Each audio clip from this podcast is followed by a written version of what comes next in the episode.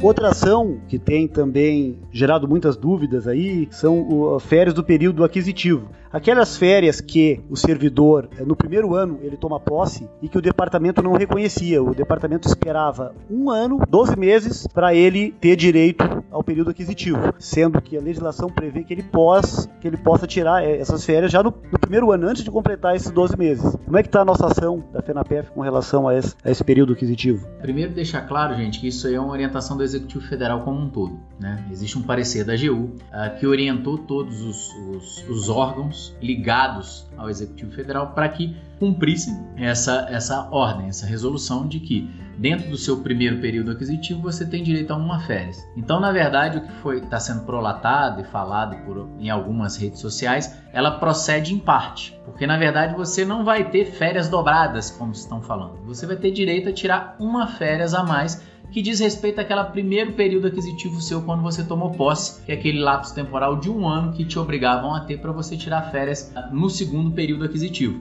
Então você tinha um ano de período aquisitivo para ter direito a um mês e depois você vinha tirando as férias. Órgão que não vem cumprindo o ditame é, do da AGU é o Departamento de Polícia Federal. Ele não vem cumprindo com o que foi orientado pela AGU.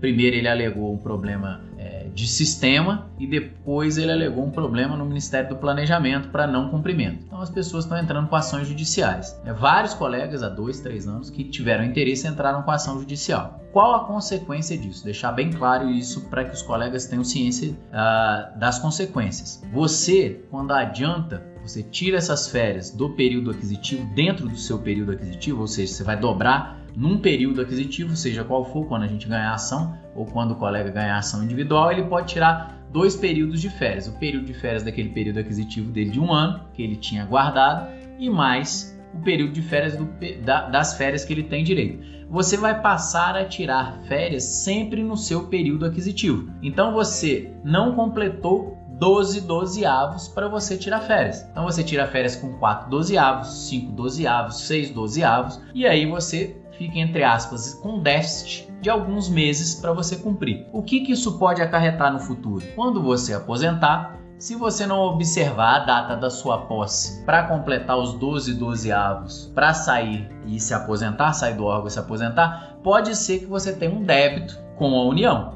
Porque se você tirar férias nesse período e depois se aposentar, por exemplo, eu vou citar o meu caso em específico. Eu tomei posse, gente, dia 30 de dezembro de 2003. Então vamos supor que eu tire férias no meu período aquisitivo de 30 de dezembro de 2003 a 29 de dezembro do outro ano. Eu tire férias, vamos para ficar fácil a conta, em janeiro. Tirei férias em janeiro, eu tirei férias com um dozeavos. Eu estou devendo 11 dozeavos. Em fevereiro, eu vou e me aposento. Então eu tenho dois dozeavos. Eu fiquei devendo 10 dozeavos. O governo vai me cobrar, quando eu sair aposentado, esses 10 dozeavos das férias, tá? Então, antes eu não tinha esse problema, inclusive vários colegas têm pedido administrativo, quem não recebeu quando aposentou, fez, vários colegas fazem pedido administrativo para receber esse valor. Essa diferença que era positiva e que a partir do momento que você tira as férias dentro do seu período aquisitivo, ele fica uma conta matemática negativa. Então, isso deixando bem claro para que os colegas tenham ciência disso, para que não, não, não fiquem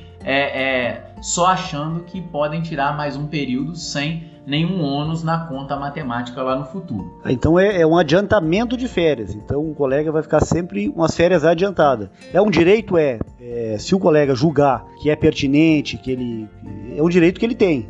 Mas saiba ele que vai ter sempre umas férias adiantadas e em algum momento ele vai ter que pagar esse adiantamento, né? Ou então, ou então Julinho, completar os 12 dozeavos, né? Completar o período aquisitivo antes de aposentar. Ficando mais tempo para aposentadoria também, o que pode ser. Tem então... casos, tem casos que o colega é, opta por entrar no plano permanência que é até é válido, mas é isso é, é, é, muito importante esclarecer, porque não é férias dobradas, e sim um adiantamento de férias. E a nossa, a, a, agora vamos lá só para terminar. A nossa ação, como a gente tinha como acordo a federação de que só os colegas interessados iam entrar com a ação no juizado especial, que corre mais rápido, a gente não tinha entrado com essa ação coletiva. A gente está ingressando com essa ação. Nós vamos agora para a última, última ação, é a ação da proporcionalidade, que é uma ação que não atinge os mais novos, é uma ação que atinge os mais antigos e que também tem causado muitos comentários dos grupos porque ela se movimentou e muitos colegas por vezes acabam divulgando notícias sobre ela que nem sempre é a realidade. Então, eu queria ver contigo aqui, Flavinho, eh, que tu falasse um pouco sobre essa ação de proporcionalidade aí, que também tem trazido grande interesse aí dos, dos nossos colegas sindicalizados. Bom, essa ação da proporcionalidade é uma ação histórica, Julinho. Ela, posso te dizer que ela, quando eu comecei a, a folhear ela, para além do interesse jurídico, tem um interesse histórico do movimento sindical da Polícia Federal. Ela é uma ação de 91,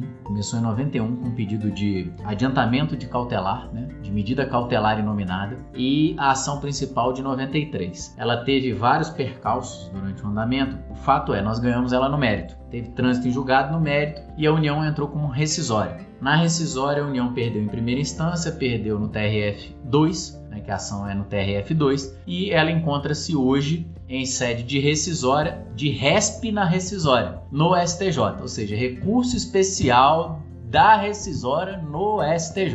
Tá? Ela hoje encontra-se é, conclusa para o ministro relator, ministro Herman Benjamin, desde 12 do 12 de 2017, ou seja, vamos fazer quase dois anos de conclusão dessa, dessa ação em sede de RESP, desse RESP no STJ. O que a gente pode observar é que, devido a esse lapso temporal extenso de 91 até 2019, os valores, por óbvio, cresceram por atualização. São valores que são valores substanciais, são valores que não são valores pequenos. Todos vão depender de precatório. Não tem ninguém que não vá depender de precatório. Não existe RPV nessa ação. É, se viermos a, a ter êxito na, na, na, ação, né, nessa, ganharmos essa, essa rescisória, né, ganharmos essa, derrubarmos né, essa rescisória.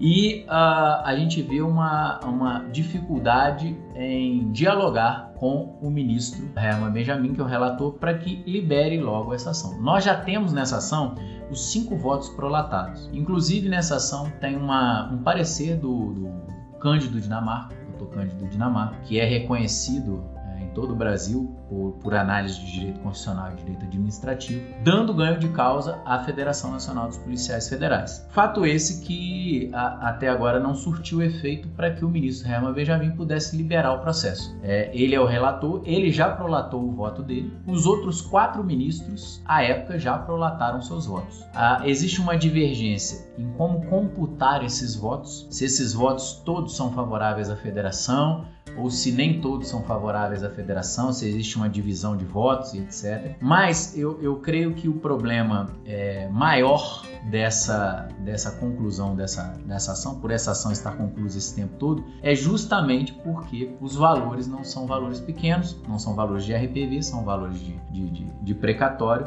O ministro, o atual ministro relator do STJ, ele está com um pouco de dificuldade em liberar logo essa, essa decisão e está querendo, o que é um equívoco, né? Segundo informações que a gente tem, está querendo ele encaminhar ao STF. Então, quem tem que fazer esse papel não é o ministro do STJ, e sim o advogado-geral da União. Fato é, gente, a gente tem muita fofoca nessa ação. Eu vejo muito rádio corredor, muito zap zap dessa, dessa ação. Nós não temos hoje uma previsão como na previsão do que eu dei dos 28 de 2003. Né? Não existe previsão de reinício da execução. Existe inclusive um embargo à execução lá na, na primeira instância. Assim que a gente resolver essa rescisória, a gente ainda tem que encarar um embargo à execução na, no TRF2, né, em primeira instância, né, no Rio de Janeiro. Então a gente não tem previsão de início de expedição de precatórios nessa ação. A gente tem que trabalhar isso com muita calma. Essa ação é uma ação que demanda uma técnica jurídica muito grande para que a gente possa, ao final, ter o êxito que todos os policiais federais merecem. Então a gente sugere que todos tenham muita cautela. Algumas, algumas postagens atrapalham porque chegam até o STJ. Então a gente sugere que os policiais tenham muita cautela, acompanhem de perto porque é interesse de todos, mas que tenham muita cautela ao se utilizar de mídias sociais ou ao se utilizar de, de zaps ou qualquer coisa que o valha, porque isso pode atrapalhar o bom andamento qualquer publicização maior da ação pode atrapalhar o bom andamento dessa ação em sede judicial. É isso aí, Flávio. Essa ação, a proporcionalidade, a gente entende o anseio dos colegas, porque uma que é uma ação muito antiga, né? É uma ação que muita gente até tem o direito já morreu, já está sendo habilitado as viúvas tal, e também tem valores substanciais que causa realmente grande interesse nos colegas que estão há muito, muito tempo esperando pelo desfecho dessa ação. Mas a gente é, entende também que às vezes comentários paralelos, atravessados, rádio corredor, só atrapalha. Flávio Werneck, eu queria te agradecer pela participação. Tenho certeza que foi muito esclarecedora essa nossa conversa aqui, que vai ser muito útil essa informação chegando aí na base do sindicalizado, que como eu falei eh, no início, ações judiciais é sempre desperta muito interesse e pelo, pela movimentação que ela tem, não é muito fácil eh, atualizar ela porque são várias várias, várias são as variáveis, ah, são ações de diferentes épocas, com andamentos muitas vezes através dos sindicatos, ações da federação, as, ações da ANSEF, por isso não é tão simples assim a atualização. Mas espero que os colegas tenham aproveitado e até o próximo podcast.